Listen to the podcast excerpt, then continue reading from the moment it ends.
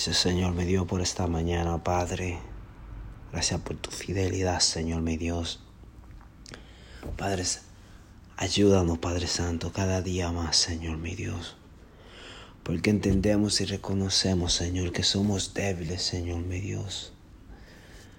Somos fuertes porque tú vives en nosotros, Señor, pero sin ti, Señor, nada somos, Señor, mi Dios. Queremos vivir, Señor, mi Dios para complacerte, queremos vivir para amarte, queremos vivir, Señor, para exaltarte, Señor mi Dios.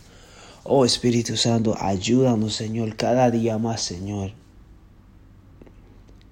Ayúdanos, Padre Santo, Señor mi Dios, porque sin ti, Señor mi Dios, esto es imposible, Señor. Sin tu Espíritu, Señor mi Dios, seguirte es imposible, Señor mi Dios. More en nosotros, Espíritu Santo, y ayúdanos, Señor. Gracias por lo que tú haces, Señor. Gracias por lo que tú vas a hacer. Gracias por la victoria, Señor. Porque hoy es un día de victoria, Señor. Declaramos, Señor, victoria, Señor, mi Dios. Gracias, Padre. En el nombre de Jesús. Amén, amén amén. Muy buenos días, familia. Bendiciones. Qué bueno es el Señor. ¿ah? Wow. Hoy les quiero leer en el libro de Primera de Corintios capítulo 10 acerca de qué tan fiel es el Señor. Y leemos del versículo 1 en adelante que dice, no quiero que desconozcan, hermanos, que nuestros antepasados estuvieron todos bajo la nube y que todos atravesaron el mar todos ellos fueron bautizados en la nube y en el mar para unirse a Moisés. Todos también comieron el mismo alimento espiritual y tomaron la misma bebida espiritual, pues bebían de la roca espiritual que los acompañaba y la roca era Cristo.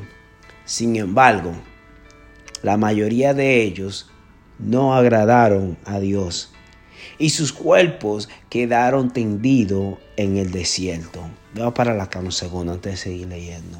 So, aquí vemos que eh, los israelitas cruzaron junto con Moisés y dice la Biblia que tomaron de la misma agua espiritual y bebieron de la, eh, disculpa, que tomaron el mismo alimento espiritual y tomaron la misma agua espiritual que era la roca, que era Jesucristo. Pero el versículo 5 dice, sin embargo, la mayoría de ellos no agradaron a Dios. ¿Sabe? Aquí no estaba hablando de que uno era negro, el otro era blanco y no le agradaron a Dios, o, o uno era pobre y el otro era rico, no. Estaba diciendo, el estilo de vida que vivían unos le agradaban a Dios, otros no le agradaban a Dios. Unos decidían quejarse, otros decidían orar. Uno decidían murmurar, otros decidían pedirle a Dios. Unos decidían no creer, otros decidían confiar en Dios. Uno decidía no tener fe, otros decidían sí tener fe. So, el estilo de vida que ellos llevaban, algunos le agradaron a Dios, pero otros no. Dice, sin embargo, la mayoría de ellos no agradaron a Dios y sus cuerpos quedaron tendidos en el desierto, tendidos que se quedaron muertos en el desierto. Versículo 6 dice, todo eso sucedió para servirnos de ejemplo, a fin de que no nos apasionemos por lo malo como lo hicieron ellos. Va para acá. ¿Sabe que es fácil, siempre lo he dicho, es fácil hacer lo malo? ¿Por qué es fácil hacer lo malo? Porque lo malo no exige un sacrificio.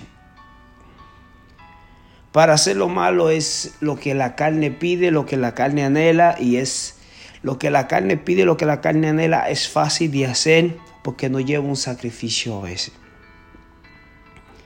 So, la gente se apasiona por lo que le pide el cuerpo, por lo que ven los ojos y hay que tener un poquito cuidadito, pero vamos a seguir leyendo. Dice, todo eso sucedió para servirnos de ejemplo, a fin de que no nos apasionemos por lo malo, como lo hicieron ellos. No sean idólatras, como lo fueron algunos de ellos, según está escrito. Se sentó el pueblo a comer y a beber y se entregó al desenfrenos. Ok, no cometamos inmoralidad sexual, como algunos lo hicieron, por lo que en un solo día perecieron 23 mil. Tampoco pongamos a prueba al Señor como lo hicieron algunos y murieron como lo hicieron algunos y murieron víctimas de la serpiente. Ni murmuren contra Dios como lo hicieron algunos y sucumbieron a manos del ángel destructor. Todo eso le sucedió para servir de ejemplo y quedó escrito para advertencia nuestra, pues a nosotros nos ha llegado el fin de los tiempos. Versículo 12. Por lo tanto, si alguien piensa que está firme, tenga cuidado de no caer. Ustedes no han sufrido ninguna tentación que no sea común al género humano, pero Dios es fiel. Vuelvo y repito, yo quiero que tú repitas conmigo esta parte. Pero Dios es fiel.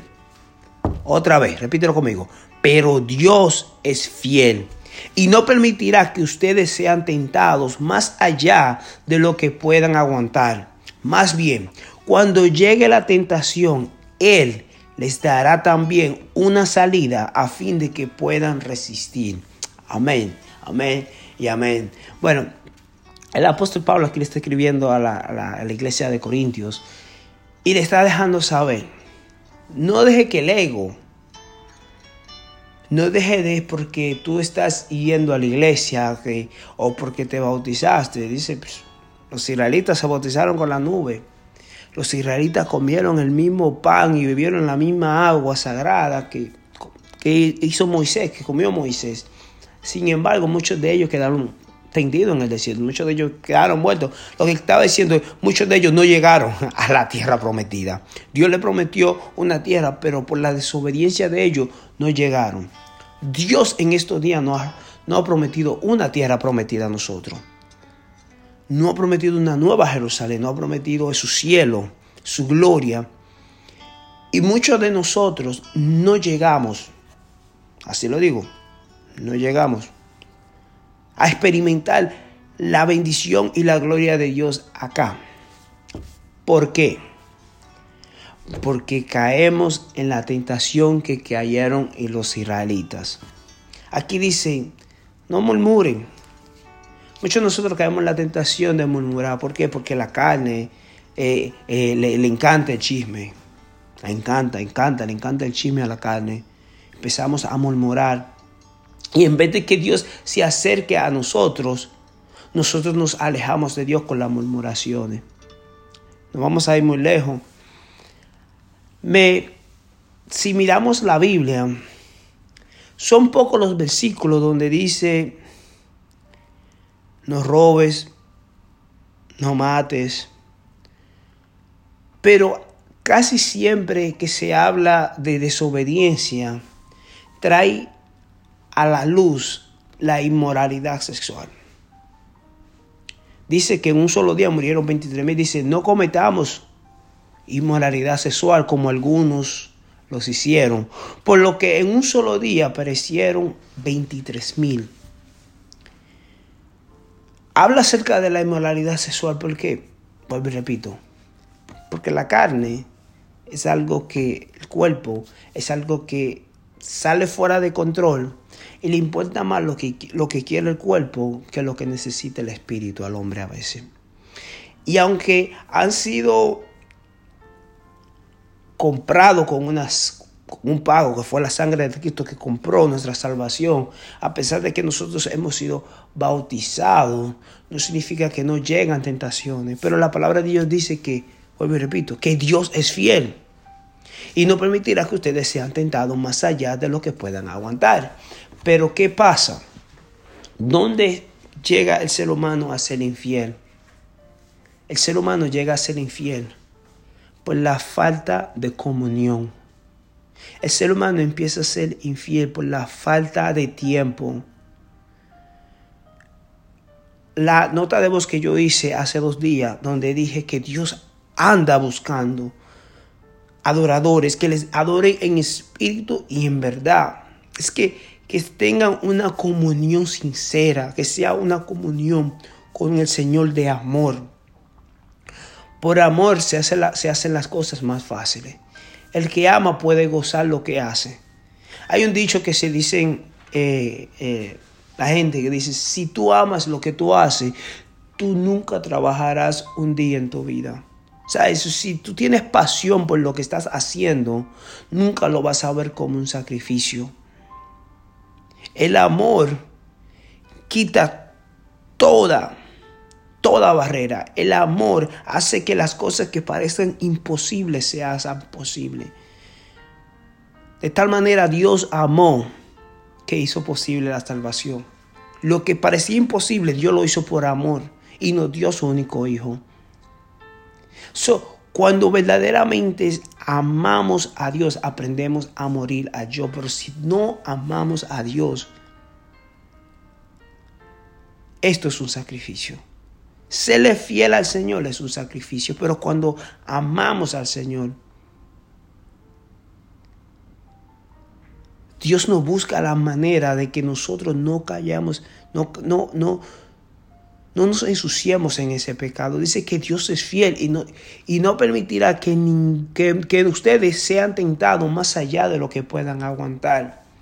Y cuando yo cuando pienso en este versículo, yo pienso cuando yo iba a la escuela. La profesora no me iba a dar a mí un, un examen de octavo grado cuando yo estaba en cuarto grado. Sería injusto. Pero la profesora me daba el de cuarto grado porque ella estaba 100% segura de que yo iba a pasar ese examen. ¿Por qué? Porque yo estudié el año entero, yo me preparé. Nosotros muchas veces fallamos o caemos en la tentación porque no nos preparamos, no porque no estamos listos, porque Dios sabe que estamos listos, pero nosotros como no nos lo tomamos en serio, fallamos.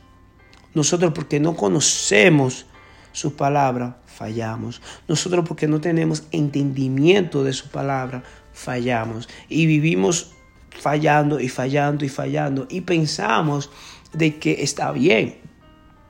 Y el apóstol Pablo aquí dice, no, no está bien.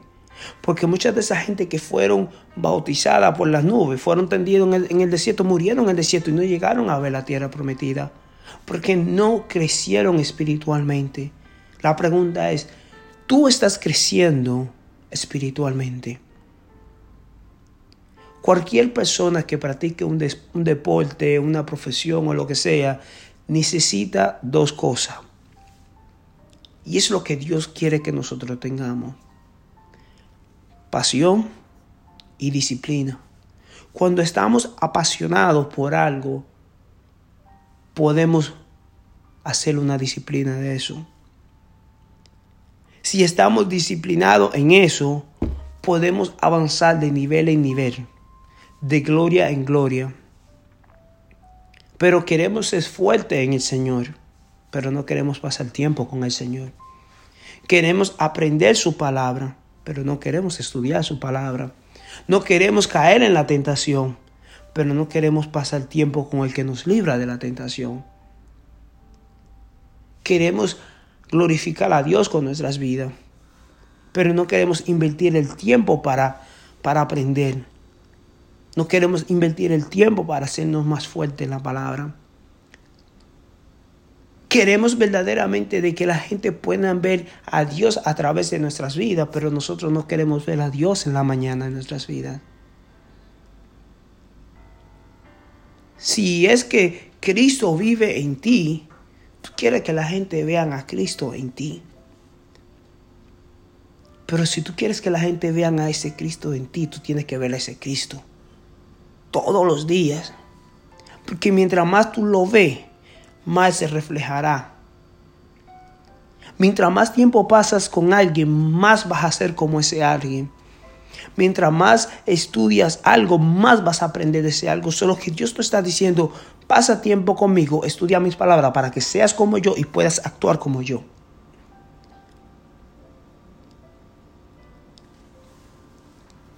Versículo 13. Ustedes no han sufrido ninguna tentación que no sea común al género humano, pero Dios es fiel. Dios es tan fiel que en el desastre que nosotros entramos, Él siempre nos saca de, ese, de ese desastre.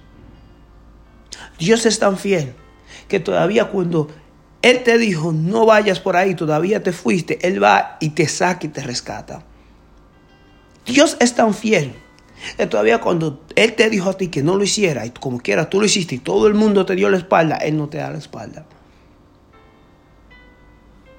Pero mi pregunta es, ¿queremos vivir una vida donde estemos siempre pidiéndole a Dios que nos rescate?